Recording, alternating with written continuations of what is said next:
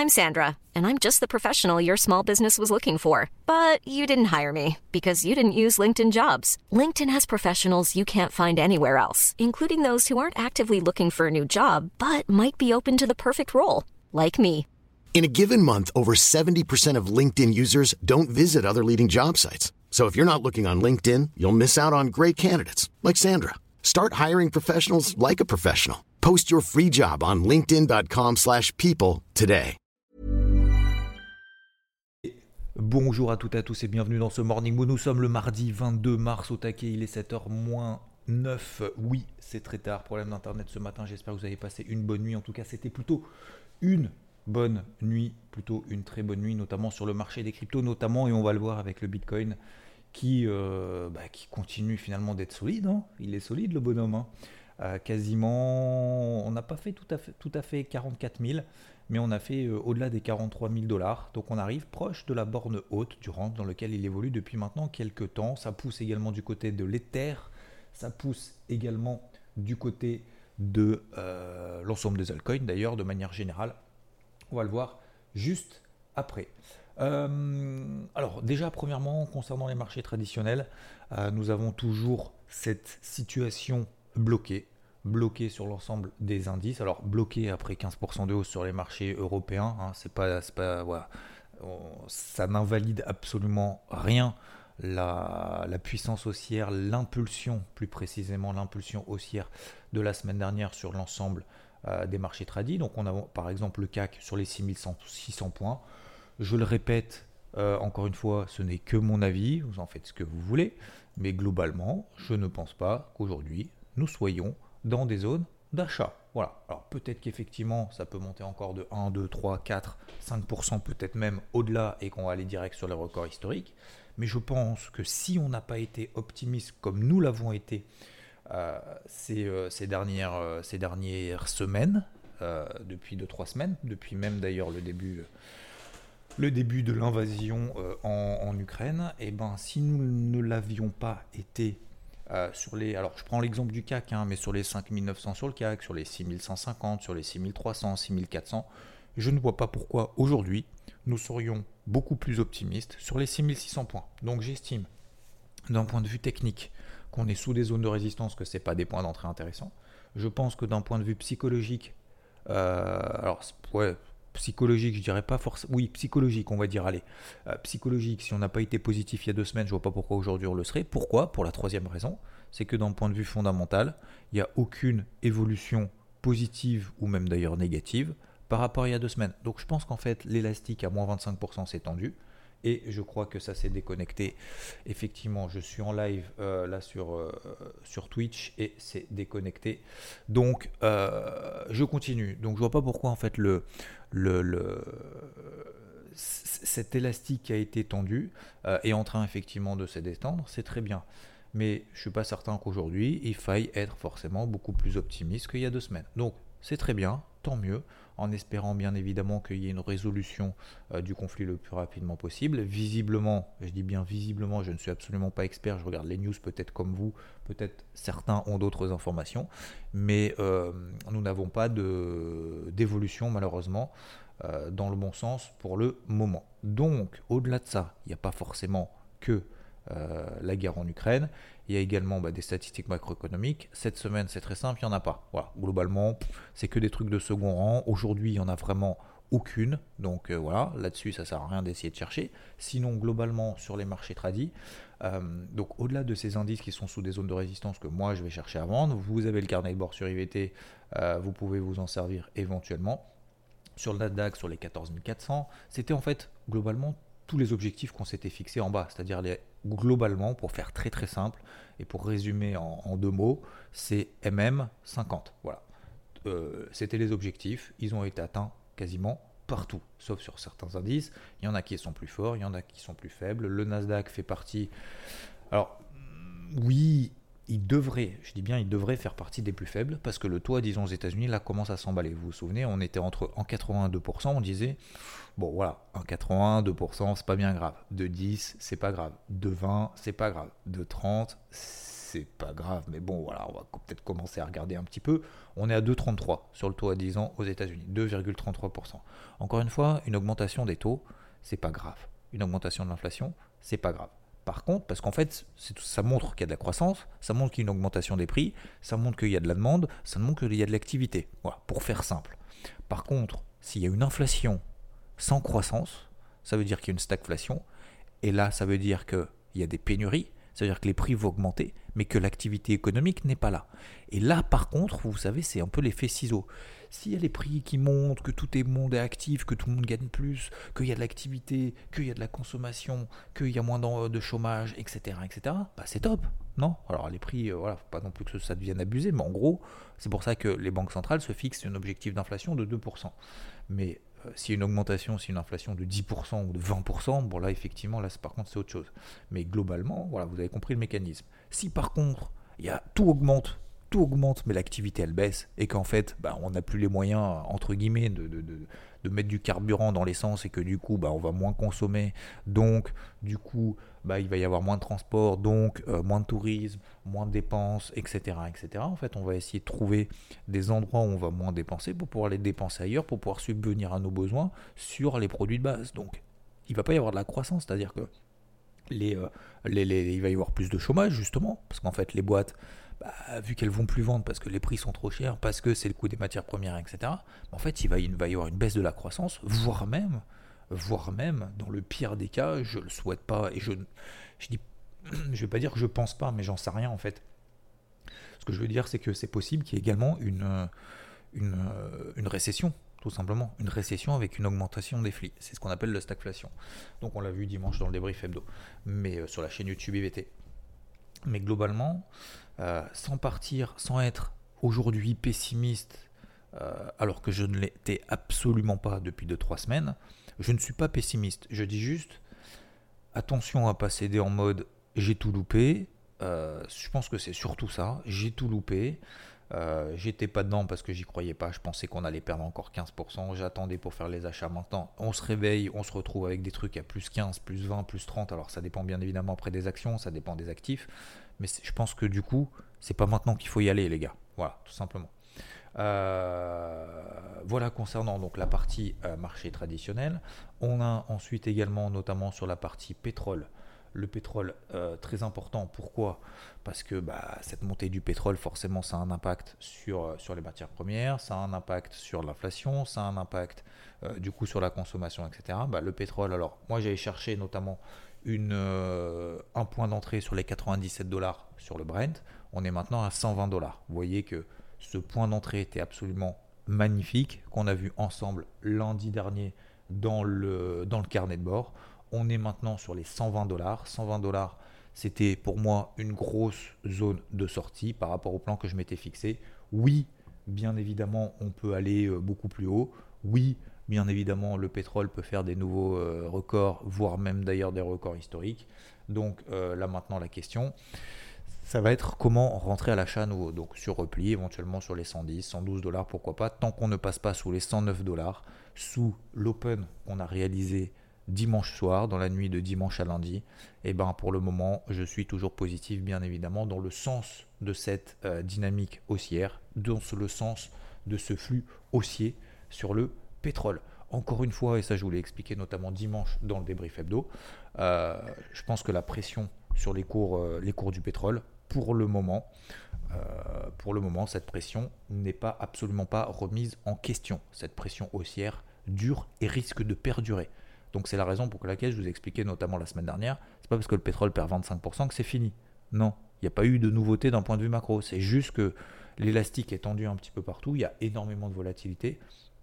Donc je pense qu'il faut continuer comme ça de, travailler tout simplement l'essence des tendances. Ça c'est, c'est une chose. L'or, l'argent, bah, ça tient bien, ça remonte pas, ça baisse pas. Je, pour le moment, je fais pas grand chose là-dessus. Euh, L'eurodoll, toujours à l'achat, ça bouge pas. Tant qu'on ne s'installe pas sur l'euro contre le dollar au-dessus des 1,1100, tant qu'on ne s'installe pas là au-dessus, et eh ben pour le moment, je ne renforce pas pour le moment ma position. On est simplement dans une phase de range depuis deux semaines j'ai attrapé quasiment le point bas, en tout cas pour le moment, on peut faire des nouveaux plus bas. Hein. Pour le moment, je reste positionné là-dessus, pas de nouveauté. concernant le marché des cryptos, ça c'est ce qui va nous intéresser le plus. Pourquoi? Parce que enfin il se passe. Alors je, dis pas enfin il se passe des choses et enfin c'est le début du bull run. Hein. Loin de moi l'idée euh, de partir en mode euh, en mode euh, enflammade. Au contraire, vous le savez. Mais globalement, on a enfin pété la MM50 daily, notamment sur la capitalisation totale. La MM50 daily, capitalisation totale, depuis la fin de l'année dernière, elle bloque une fois, deux fois, trois fois, quatre fois, cinq fois, six fois, sept fois. La huitième, hop, enfin, ça passe. On a une espèce maintenant de, de, j'ai envie de dire, limite de rounding bottom qui est en train de s'organiser. Mais en tout cas, ce qu'il est en train de faire, c'est plutôt, c'est plutôt sympathique. Alors, bien évidemment, capitalisation totale hors Bitcoin, hors Ethereum, c'est une chose. Il y a également le Bitcoin qui passe au-dessus des 40 000 dollars. Ça, c'est plutôt un premier signal positif. Ça, c'est cool. On est en train de rallier la borne haute dans range. Maintenant, ce que j'ai envie de dire, la première chose, c'est bonne chance à ceux qui étaient baissiers, qui espéraient que tout s'effondre, parce que maintenant, pour payer, bah, ça va, en fait, c'est compliqué, c'est peut-être même dangereux euh, de payer là maintenant. D'accord? Ça, c'est une chose. On arrive sur les 44, 45 000, c'est une zone de résistance. Pas que je ne suis pas optimiste, encore une fois, et au contraire, je le suis, je le reste, et je le resterai euh, peut-être même d'ailleurs encore que même si le Bitcoin devait aller sur les 30-32 000 dollars, parce que, un, je trouve que la résistance qu'il a, la, la, la, la, la positive attitude, j'ai envie de dire, qu'il a eue pendant ce conflit et pendant que les marchés traditionnels étaient en train de perdre, notamment en Europe, 25%, je trouve ça, au-delà du fait que ce soit exemplaire, je trouve ça très intéressant. Deuxièmement, on voit que euh, bah, qu'il y a plutôt une corrélation positive oui et non. D'ailleurs, vous voyez que les marchés traditionnels bougent plus et qu'il y a les cryptos en fait qui montent seuls.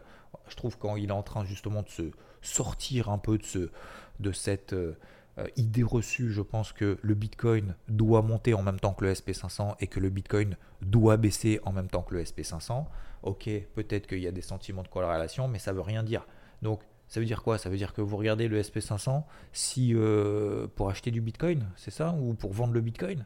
Je, ne vois pas trop en fait l'intérêt pour moi, c'est un écosystème qui n'a rien à voir. Oui, effectivement, il y a des investisseurs institutionnels. Alors moi je suis pas investisseur institutionnel, mais je viens des marchés traditionnels, donc forcément, forcément, messieurs dames, bah, quand on traite, quand on a plus ou moins la même vision sur le marché, qu'on est dans un caractère anxiogène, quand on est dans un, contexte positif, quand on est dans un contexte anxiogène, forcément on va avoir à peu près les mêmes réactions.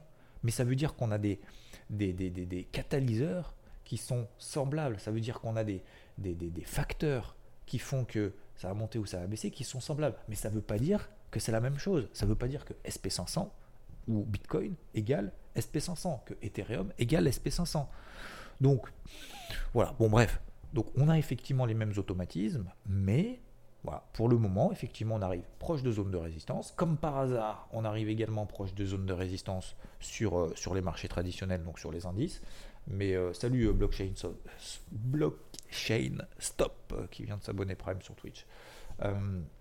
donc on arrive effectivement sur ces zones de résistance. Je pense que bah, Bitcoin, Ethereum, si on n'a pas été positif il y a deux semaines, c'est exactement la même chose. Encore une fois, je le répète, je, pense que je l'ai répété, mais 2500 fois à chaque fois que j'ai fait une vidéo, notamment sur YouTube. On fait quoi proche de la borne basse? On paye proche de la borne haute, on allège, on sécurise. Parce que oui, on allège, on sécurise, on ne sort pas tout etc., etc. Pourquoi? Parce qu'on reste positif dans une optique, je reste positif dans une optique moyen-long terme. Donc bien évidemment, on ne va pas tout sortir là-haut. Si jamais ça explose, et c'est comme sur les marchés tradis, si jamais l'Ethereum prend 20%, euh, je dis n'importe quoi, admettons, on pète par le haut, vous savez, le fameux, la fameuse borne haute du range sur lequel il évolue depuis deux mois et demi. Admettons, donc les 3200 points. Ok? On est, à, on est à quoi? 3000. Allez, on est à 3000 dollars. On pète les 3002, on fait 3004, 3005. Vous avez payé à 3005 20% au-dessus des cours actuels, 40% euh, au-dessus de la borne basse du range dans lequel il évolue. Pourquoi on n'a pas payé la borne basse? Parce qu'on n'est pas sûr. Donc à 3500, si on paye à 3500, 3600, 3600 dollars, 3500, 3600 dollars, est-ce qu'on sera plus sûr que ça va monter? Moi j'en doute. Hein. Je sais pas, fondamentalement, euh, est-ce qu'il y a eu des changements euh, radicaux dans l'évolution de la blockchain Ether Est-ce qu'il y a eu des changements radicaux dans l'acceptation des, cryptos dans le monde, euh, dans notre quotidien, etc. etc. Je suis pas certain. Hein je suis pas certain. Voilà, c'est une question qu'il faut se poser en fait. C'est pourquoi on n'a pas essayé de chercher de manière assez, basique. Et je vais pas dire que c'était simple. J'ai juste que c'était basique. Borne basse d'un range dans lequel on évolue depuis deux mois et demi. C'est là-dessus que je veux insister, c'est de se faire confiance aussi à un moment. Euh, arrêtons d'avoir, euh, faut arrêter d'avoir à chaque fois un train de retard. Quand je vois euh, ces baissiers, effectivement, on va à 2000 sur les terres alors qu'on est à 2007. Maintenant qu'on est à 3000, maintenant qu'on est à 3002, c'est pas maintenant qu'il faut passer haussier. Peut-être qu'ils passeront, peut-être qu'on passera aussi à 3004. Mais c'est là où ça devient difficile. Donc je pense que dans ce, contexte-là, il n'y a pas forcément de raison que ça pump. C'est simplement une logique de marché dans lequel les cryptos sont, c'est-à-dire un positif, euh, un calme plutôt positif. Euh, ça pump, ça prend 2-3%. C'est rien, c'est rien, messieurs, dames. Quand le Binance Coin passe de 390 à 405, alors peut-être qu'on était mal habitué, peut-être qu'on était plus habitué à ce que ça monte un peu, mais je veux dire, ça bouge pas, ça montouille, c'est très bien, et tant mieux. Et je pense qu'il faut qu'on continue comme ça. Et encore une fois, moi je préfère des plus 5, moins 2, plus 5, moins 2, plus 5, moins 2, que du plus 20, moins 25, plus 15, moins 10, plus 12, moins 15, parce que ça, ça veut dire déjà premièrement qu'on est dans des ranges, mais ça veut dire surtout qu'il y a énormément de volatilité et énormément d'émotivité.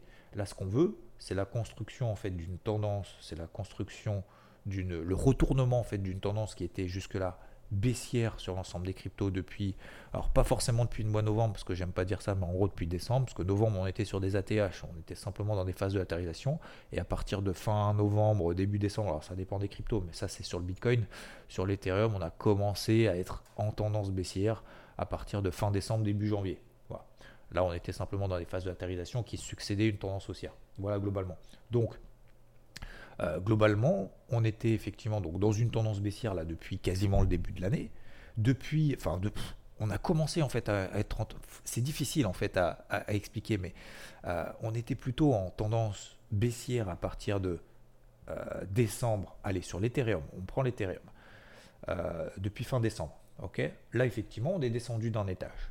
Mais depuis qu'on est descendu de cet étage, alors on a eu à chaque fois des accélérations baissières, mais elles n'ont pas été derrière euh, déclenchées en mode euh, ça va s'effondrer, euh, bear market, machin, etc.. En fait, ça s'est transformé derrière en range. Alors on ne savait pas que ça allait être en range. Donc c'est pour ça que je dis, on était effectivement en tendance baissière fin d'année dernière, ok, début d'année aussi. Et au fur et à mesure qu'en fait les cryptos nous ont montré qu'elles ne voulaient pas baisser plus, là on a constitué un range. Donc en fait maintenant depuis quoi? Depuis euh, peut-être trois semaines, euh, donc on va dire depuis euh, mi-février, allez, mi-février à la louche, là effectivement on est passé en tendance neutre. Donc là le but ça va être de transformer de cette tendance baissière en tendance neutre, c'est fait. Maintenant il va falloir transformer cette tendance neutre en tendance haussière, c'est en train de se construire. Mais ça va pas construire en trois jours. C'est pas parce que le marché prend 5%, c'est pas parce que votre crypto elle prend 5% que ça y est, c'est le début d'un mouvement absolument hallucinant. Peut-être que c'est le cas. Mais si on n'a pas paniqué pendant ces deux derniers mois, c'est pas aujourd'hui qu'il faut euphoriser. C'est ça ce que je veux dire. Si vous avez paniqué tout en bas, bah faites gaffe à pas euphoriser justement sur des zones de résistance non plus. Voilà. Donc je pense qu'il faut continuer comme ça à être positif, à chercher des trucs à droite et à gauche, comme on le fait, comme j'essaye de vous transmettre depuis des semaines. Euh, je vais pas dire quasiment au quotidien. Euh, et euh, voilà, il y a des trucs bah, qui, qui, qui montouillent. Mais je pense qu'il n'y a pas matière pour le moment à s'emballer. Il faut continuer à travailler comme on le fait. Il faut continuer à travailler dans les moments difficiles. Il faut continuer à travailler dans les moments positifs. C'est pas parce qu'il y a des moments positifs, c'est comme, je sais pas, dans n'importe quel domaine, hein, dans la course automobile, bah, quand il y a des moments difficiles, c'est là où il faut se accrocher. Quand ça vous dit, ah bah ça y est, je suis premier, euh, Baloum, je vais, euh, c'est facile maintenant, euh, je vais me relâcher et puis je vais plus regarder la route et puis je vais dire coucou au public, machin, etc. Non, tu es concentré jusqu'au bout, bah, c'est exactement pareil. Là, on est concentré jusqu'au bout, c'est comme un parcours de golf, dans n'importe quel domaine. Oui, effectivement, il y a des moments difficiles qu'il faut traverser. Et dans les moments positifs, il faut continuer également à être positif. Voilà, donc c'est très bien ce qui se passe sur les marchés crypto qui sont en train de se décorréler complètement des marchés traditionnels. Donc moi, sur les marchés traditionnels, et pour conclure, sur les indices, je ne cherche que des ventes à partir de maintenant. Je pense que vous l'avez bien compris depuis dimanche, euh, depuis, depuis hier, hein, que je répète. Le pétrole, euh, j'ai sorti mes positions acheteuses là-dessus. Je suis toujours à l'achat sur l'eurodoll, peu importe. Mais en tout cas, globalement, je pense qu'il va y avoir un certain attentisme sur l'ensemble des marchés traditionnels. Je pense notamment avec le taux à 10 ans aux États-Unis qui est en train de s'emballer. Sur les cryptos, ça se passe plutôt bien. Mais encore une fois, je ne pense pas qu'il faille s'euphoriser, qu'il ne qu'il faille pas s'exciter plus que ça, y aller de manière constructive et surtout progressive. Et surtout de manière progressive. Et puis surtout, je vous souhaite un très bon mardi. Merci de votre attention. Moins de 20 minutes pour une fois. Je vous souhaite une très belle journée. Je vous dis à plus. Ciao, ciao. Here's a cool fact a crocodile can't stick out its tongue. Another cool fact you can get short term health insurance for a month or just under a year in some states. United Healthcare short term insurance plans are designed for people who are between jobs, coming off their parents' plan, or turning a side hustle into a full time gig. Underwritten by Golden Rule Insurance Company, they offer flexible, budget friendly coverage with access to a nationwide network of doctors and hospitals. Get more cool facts about United Healthcare short term plans at uh1.com.